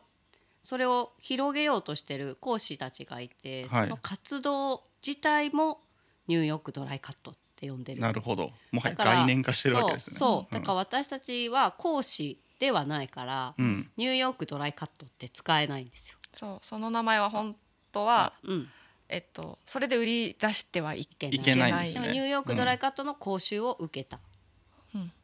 技術は私あたちるけど、うんニューヨークドライカットの商標みたいな感じ商にな標るあそう商まさに標そう登です録もされてるうから、んうんそこは使えないから、うんドライカットうんが、うんうんうんうちらはエミーズカットっていうそう、お客さんがつけてくエれミる。ーズエミーズお客さんっていうあエミと、うんそう、あの英語にすると「マイ」が入ってる、ああなるほど M. M. Y. で、はんはんはんエミ。でエミーズカットでいいかいっかそうそうこれでいこうっつってううんんでもまあへードライカットって呼んでるそう、ドライカットって呼んでますう。んうんドライカットをやられて、うんこの辺ではやっぱり少ないですかねそういうのはニいュるーヨークドライカットの講習に行ったのは私たちだけですね、うーんだからやってる人はほぼいないからうん都内からも来るしうんうん水戸とか遠いところから遠いところから来てくれる人が多い、なるほどじゃあもう、ねさっきエミさんが言ってたうん選んできてもらうって感じですよね、うんまさ選んにできてうもらんうまさにそうですね。うん素晴らしいでお聞きしたところはい少々高いという話がそうですねそうですね、はいうんちょっと全然相場よりは高いと思います。その価値はま全然あると、あるかな、うんうんあるないとやらないしで出すよさねないうん、から、うん自信持ってってことで自すもん信ね持ってってこうんとですね、はいこのえいくらか聞いちゃっていいんですかいいですよあ全然あ大丈夫ですおいくらでしょ税込みうで、はい私がうん1万3200円です、はい私が8800円ほう全然高いですね、はい普通の方からしたらうんううんんうんうん、それでもお客さんが選んでくれるってことはねでもやっぱりそうするとお客さんがもうなんていうかな、えーフィルタリングされるっていうかそうですねうんうん、だからうちは私が始めてから、うん、えー価格改定は4回やってます値上げですか、はいうんううんん4000円5000円8000円、えー1万円うんで1万2000円まあ税別の金はい額はいですけど、今のはうん4回やってますねうんうん、なんかあの美容師ってほぼほぼ技術料みたいなところがあるじゃないですかそうですね原価がそこまでかからないっていううのが、んうんでやっぱりそのマーケットを見ると、うんめちゃめちゃ全然乖離がある値段じゃないですか、うんそれでもその値段で戦えるというなんかそういう秘訣みたいのあるんですかうん圧倒的な、うんこれあの語弊があるかもしれないんだけど、うん私はウエットカットも習っていて、うんうーんと普通にカットしていた時もあるし、うん今のドライカットじゃないドライカットもうん経験しているんだけれども、うん圧倒的なうん技術のうん差はあると自負してます。おうはい、おううんじゃないとこの金額は取れないし、うんお客様自身がそれを感じてくれないと、うんリピートはないから潰れてるんですよ、結局おっしゃる通りですねうんだから私たちはカットに重きを置いて、うんそこに時間もかけて、うん労力もかけて、うんお金もかけてきた、はいうんうん、だからその金額に見合った価値を提供できているから、うんきっといまだに毎日うん満席が続いているんだと思って素ま晴すらしい。うん、何か付け足すことありますか舞さんはいや、うん完璧でござい ます。その通りでございます。ううん、んあのー技術に差が一定のところまでいくとつかないと思うんですよ。はいうんううんん、そこで全く違う技術を取り入れるっていうことは、多分かなり価値があることなんじゃないかなって思ってます。誰もやってないことをやる、うんでそこにお客さんが効果と価値を感じてくださるっていうのが、高単価取れるうんっていう理由の一つうんだよね。うんうん、やっぱそこは技術だけじゃなくて、はいデザイン力とか、うん提案力とうか、んそういったことも含めうてんの金額設定っていう感じでしてあるんだけど、うんだからそうねうんあのだからその技術もあるし、うん似合う似合うようにするっていうのにもかなり特化してるので、私たちは、はいなんかお客様は椅子に座って、うん、特に年齢重ねればっていうのもあるんですけど重ねるほど似合うものって分からなくなるし、はいうん、なんかもうやりたい髪型も例えばなくなってきたりとうかんうんいろいろやり尽くしてっていう人ってすごく多くいらっしゃるので、うんそこに結構重きを置いてるっていうか座れば似合うようにするよみたいななるほど形をとってるよね。そう最初からそこを見てうん何も言わなくてもうん似合わせる、ううんんもう期待を超える仕事をうんうんしようと思ってはいオープンさせたのでうん今もそ続こはけてるね、あの書いて るうんうん、SNS とかにね。 SNS ホームページにも書いてる。うんううんんうんから、うん、それをやる。私それをやる目のそれをやる目の前の人 に。そう目の前の人うん、素晴らしい、うん本当にですねお客様がね価値を感じて帰ってもらわないと、うんうん、でねうんでその1万何千とかうん8,000いくらって払ってるわけですから、うん、うん、でちゃんとリピートしてくれてるわけですもんしてねくれてますね。うん、それだけの価値があるというでもまあ、か改定するたびに、うんうんあの一定数あの来なくなる方はいらっしゃる、はい実際。うんそれは想定内ではいあのでも新しい人も来ているうんっていうのがあるからう、んうんうんあの正直お客さん好きな方ばっかりでうんやっぱ事情は聞かないけどはいいらっしゃらなくなる方うんがいるとものすごい寂しうんうんいけれども、やっぱりそこは挑戦し続けていきたいうんところだしう、んうん、だから改定価格を上げていくたびにこれで干されたらもういいやっていう覚悟のもとうん上げてます。素晴らしいめっちゃ好みのビジネスモデルやったねやったねうんうんいやいいっすよだってさもう美容師ってうん、まああまたいますけども、うん結局技術で髪切ってもらうって言ったら、もうマーケットのアプローチしたら値段ってもう変えられないじゃないですか、うんでも値段が変えられなくなったら、うんもう無償のサービスに入っていくわけじゃないですか、うん皆さん間違いないですね、そうするともうどんどんダメになってくるんですよ業界自体そうそうながんです、そ,、うん、でそこを抜け出さなきゃ絶対いけないんですけど、うんそれをまさにやられてるから、つまらなくなったら私たちおしまいだなと思っていて、うんん自分たちがつまらなかったらお客さんは満足するわけがないうんだから金額を高く取るから楽しいかって言ったらそうじゃなくて、うんもっとクオリティの高い仕事を提供していくっていう覚悟がないとうん、値段は上げられないですだって3倍4倍ですから、ですよねはいでもちょっと行ってみたくなったえ男はダメですかそうなんです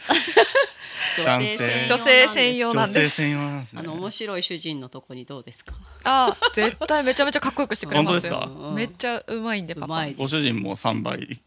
お主人は主人はまあでも、通まあ、相場よりちょっとちょっと高い高いぐらいかな、うん床屋さんで、うん、でもうんうんうちらみたいにすごい高単価ってわけじゃないです、うんうんいや全然高単価でいいんですけど、うんはいいやかっこいいっすねよくそこに行き着きましたね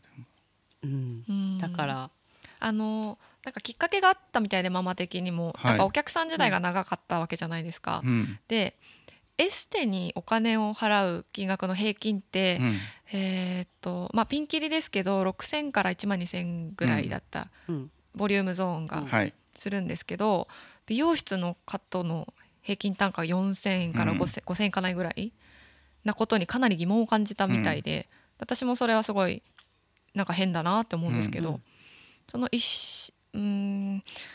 なんなんて言ったらいいんだろあうのね 私まつげエクステをはい、がブームになった頃に、うん、お客さんがつけてるまつげエクステを見てなんでこんなまつげエクステつけてんだろうって思っちゃったのね。気になあっち出ゃった来が悪かったってことですか、うんなん私はメイクも知ってたし、うんあの骨格とかも勉強してたから、うんどんなまつげがバランスがいいのかも知ってたんですよ、うんメイクもやってたしはい、メイクアップアーティストでもあったしう、んなんでこんなまつげをつけてしまうんだろうと思った時に、ういん、やもうこんなお客さん可愛いのにこんなまつげエクステつけてんのなんかちょっと嫌だなと思って、うんまつエクの講師になったんですよいやもう1年でおう私がやろうと思って。すごいなそれ、うんんでちょうどもうちょっと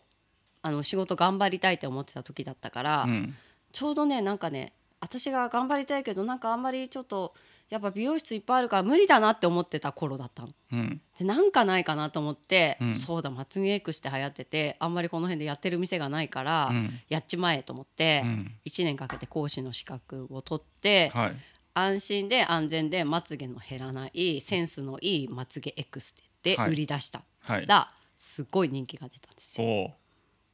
すごい人気が出てうん全然痛くないし、自然だしっていうので、結構お客さんが来てくれて、うんそこからうーんと結構ヘアもお願いしますっていうのうんが入ってきた、うんうんうんこここは私の戦略だったんだけど、はいまつげエクステって寝るから髪ぐちゃぐちゃになうんる、うんスタイリングしてあげる、うん無料でもちろんはいこういう感じが似合いますよって言って、お帰りいただく、うん髪今度やってもらいたいなっ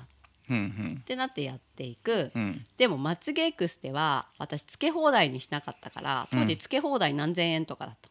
あそういう感じなんでた、すうんね、私は、あのクオリティを下げたくないっていうのと材料費をけちりたくないっていうのと、まつげエクステのうーんと単価を下げちゃうんダメだなと思ったから、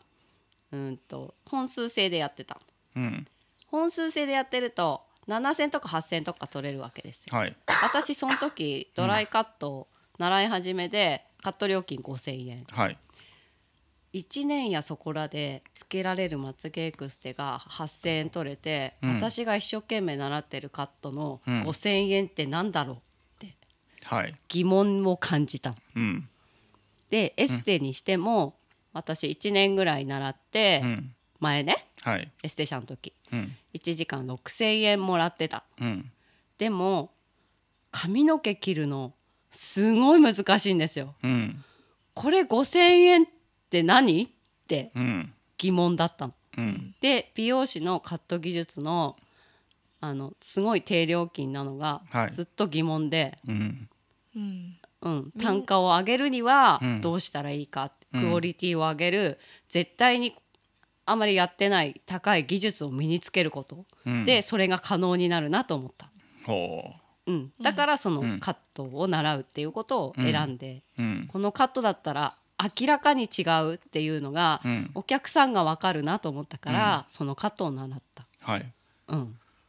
すごい行動力ですね うん、やるっつったらやうるんやるっつったらややるるっつったらやるうんだからやらなやりたいなは口に出してないうんもうやることしか 言ってないすげえ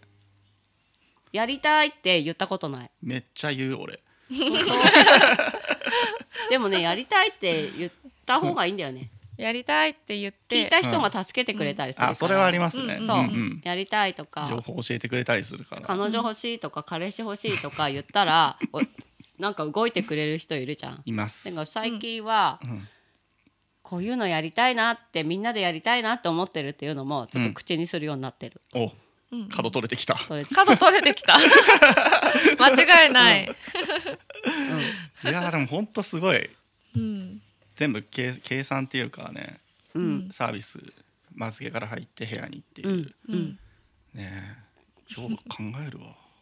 まつげも撤退早かったもんね早かっもたう逆さでまやめてるのあやめてるんですかエステももうま始めたし、この辺でみんな使ってない、うんオーガニックの化粧品でエステもやったけど、うん最初私エステと松江区の方が売り上げ立ってたんですうよ、んなぜなら髪の毛切るの難しくて何年もかかると思ったから、うんうんそれまでの売り上げを出さなきゃいけないと思った時に、はい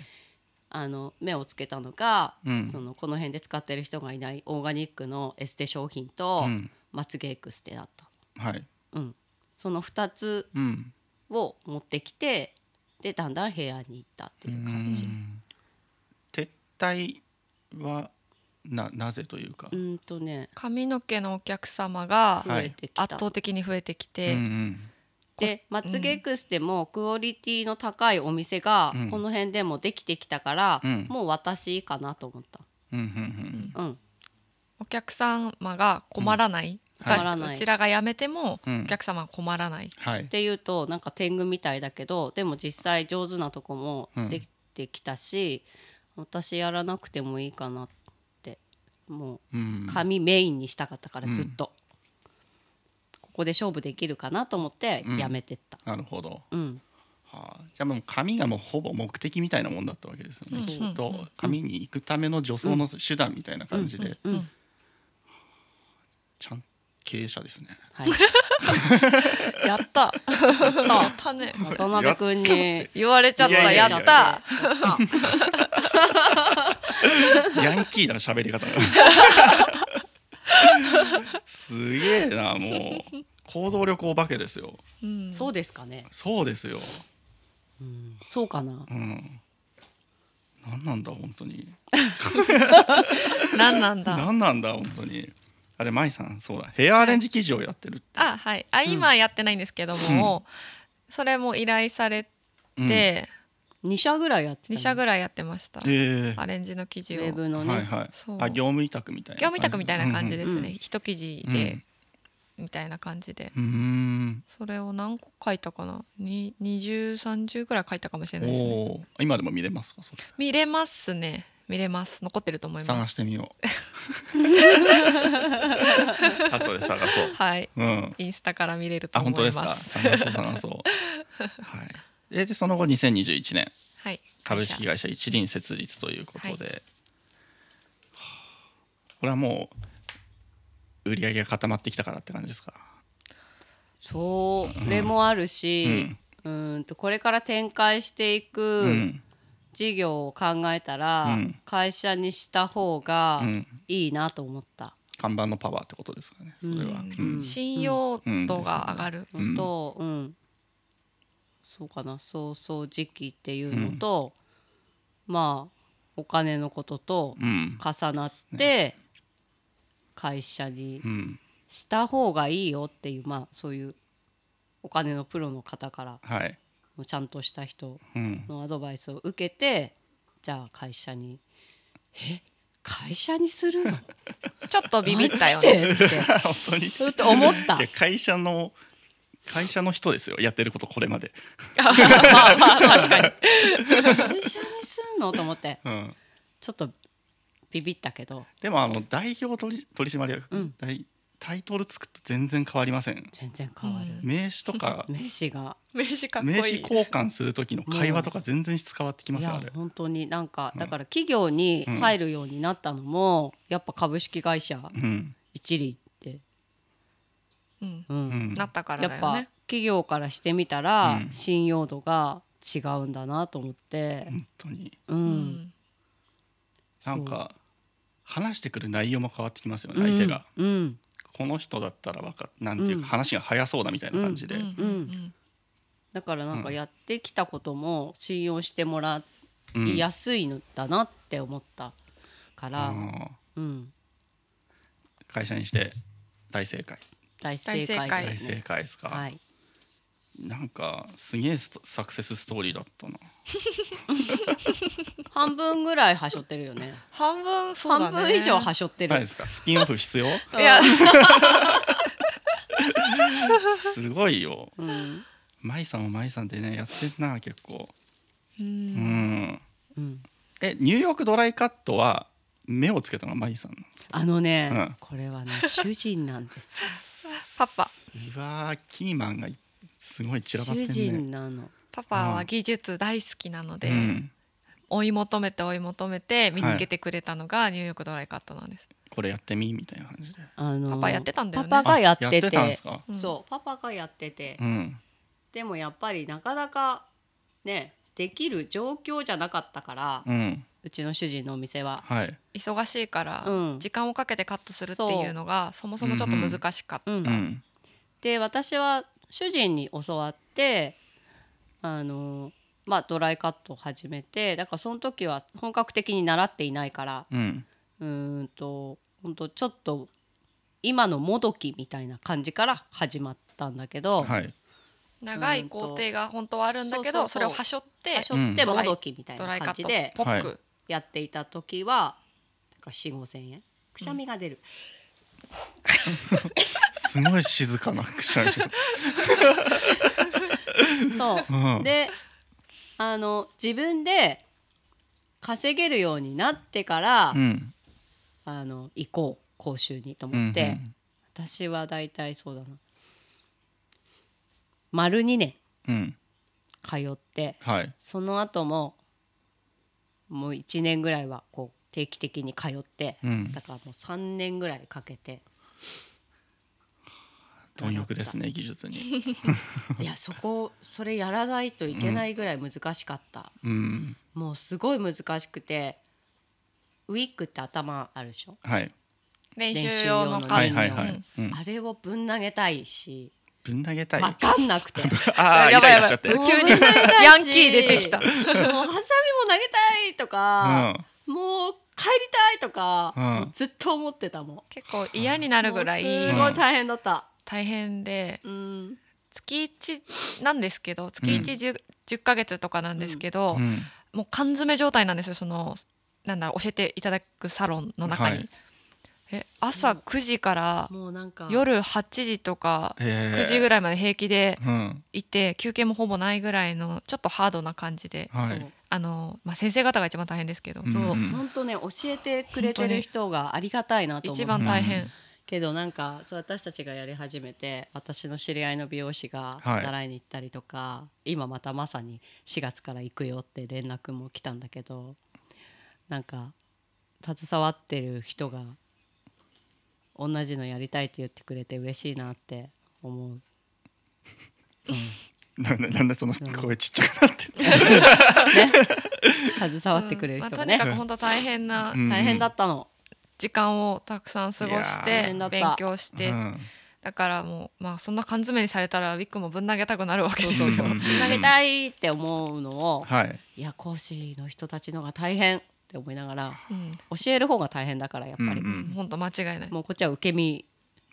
あですよね、うんんうんそうそうで宿題もいっぱい出てはいそれを営業の合間にやりうんちょっとハードな感じではい23年おたお互い時期違うんですけど、はい23年やりましたすごいですねで主人がもう一回習い直したいって言って、うん娘と一緒にうん1年半ぐらいずっと行ってた2年ぐらい、 2年ぐらいかうん家族全員努力の人ですね、うん、うん、すごいめちゃめちゃすごいです一家だなえ下のお子さんはどんな感じですか下の子は、うんえー、と長男はは今い中学1年生なんだけど、うんもう夢中になるものを見つけたら、はいすっごい入り込んでうんもうすごいびっくりするぐらいあののめり込んで努力もする子、おーやっぱり努力の人うんうんうん集中力がうん半端ない、ピカイチだと思いまます家族うん、家族ってかカテゴリーじゃなくても多はい分人として集中力がすごいです、うん興味のあることは興味のあることは、うん没頭しちゃうす感ごじいです没ね頭しちゃう、うんもうな誰よりも詳しくなるしう、んうんうんすごい強いですねそういう人はうんうんただ興味のないことは、うんもうそっちのけうん本当にやりたくない何もやらないはあうんお勉強はどうですかお勉強は、うんだか大嫌らいだね興味がないの、お勉強には興味がない興味がないの、うんなるほどうんそれは不幸ですねこうです間違いない本当に 今それでちょっと困っちゃってるもんねうそちれでちょっと困らっあーそれで何に今ち興ょっと味持ってるんですかあのね興味を持つものが、うん例えばじゃあ小学校4年生からはい6年生まではずっと陸上をやっていて、も長距離長距離っても小学生の長距離って、うんまあ3キロまでだから、うんうん出るものって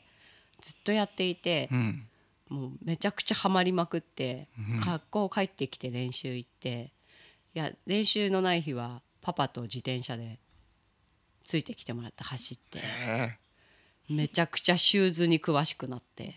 そうシューズが結構大事なんでえはいシューズにすっごいもういろんなメーカーのそうこれでとか、走り方がこれだとこれが良くてとかへえ結あ構のコアな部分までね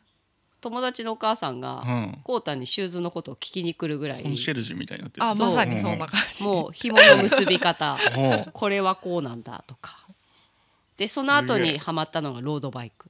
へえロードバイクで一人で走りに行って、うん着るものもこだわるうんシューズもこだわるうんいやいやいやだ高いからみた い高いですよね お金かかるなもうめちゃく博士みたいに詳しくなっちゃう、ねうロんードもねロードのことも へえこうたに聞けばわかるでハンドルも自分で変えちゃうほうほう全部自分で直しちゃうへえすぐ商売できんじゃないでもうすすかごい綺麗に掃除 してキッチンペーパー何個あったら足りんのみたいなそキッチンペーパー無駄ず無駄うすっごい綺麗にしキッ てチンペーパーで拭くんですよね油そう取ってくるから油そううんそうでその後いよいよ中学で部活に入るうん私は陸上やるのかなと思ってはいでもす足よね怪我しちゃったから、うん最後の方ねあんま走れなかったんだよね、うんでも自分なりに楽しいことを見つけて、はいそれが家で遊んでた卓球だったのもで卓球ずっとやってた家で遊んでううんで部活見学行ったって言ったら、うんあ行ったよえ何行ったの全部卓球つって卓球しか見てないえ陸上はって言ったら、りうんやっぱ陸上やってるの知ってるから陸上部から陸上来るでしょ、うんでスカウトが来るで先輩とかからはいでも彼はえ「もう俺卓球やるわ」っつってへ「ええ体力お化けなのに大丈夫体力有り余っちゃわない?」って言ったら、うんすっごいハマってこの間闘争地区で準優勝して。おう1年生大会でうんあの優優勝勝してうんで県大会行かせてもらってうっんてなっちゃったのなっちゃったのでも勉強は興味がないのでそれを今どうするかっていうのを、うん2人で相談しながらお姉ちゃんのあの長男にこういろんなとこからうんアクションをかけてるところ、へえ、うん全然ですか勉強はもうもうね全然ですねあの全然嫌い全然嫌いもう嫌いでもできることがいるじゃないですかあのね多分ねできんのあの地頭いいんですよああ1言って10分かるタイプ、うんうん話もうまいし、ううん、説明もうまいし、はい頭悪くないのはいだからどこのスイッチかなーって探してるそうなるほどスイッチどこみたいなじゃあやればガーンって伸びるどそうだから多分1回授業聞いて大体わかる人たまにいるじゃないですか、う一んうん1回聞いたらまあ半分ぐらい全然わかるだろうなっうんていう感じなんでちゃんと授業集中して聞けばうんできるはずなのに興味ないから授業聞いてないんですよ 聞いてないしマジで聞いてないよねマジで聞いてないゼロなんですねゼロです本当聞いてない あのゼロか100なんでもう興味ないからゼロなんそうでゼロうわー大変ですねこれからちょっだかと大ら変それをどうやってやっていこうかっていうのを、いろんな方向からもうやってる最中でも今日ちょっとピクってしてたか、あそうなんですからうん、ちょっとちょっとピクってしたよ今日私が言った言葉あよかったに、もう長距離とロードバイクは飽きちゃってるうん、うんですとよねでも乗ってるあロードは乗ってますねあロードは乗ってるんですねうん長距離はねもう膝疲労骨折2回やっちゃったかあららららもうやりたくない走りすぎもうやりたくな走りいもうやりたくないっていううんか、うん前ね痛めちゃったじゃあら、ロードバイクのしょうがないこねとなんか困ったら聞けばいいんですねあ聞い てくださあいかなり詳しいと思本い当まですすかお聞きの皆さんが ね知りたいことあったらはいじゃあちょっと質問はいいってみましょうか、はいあその前にちょっとメッセージ来てますよ、うんまあメッセージ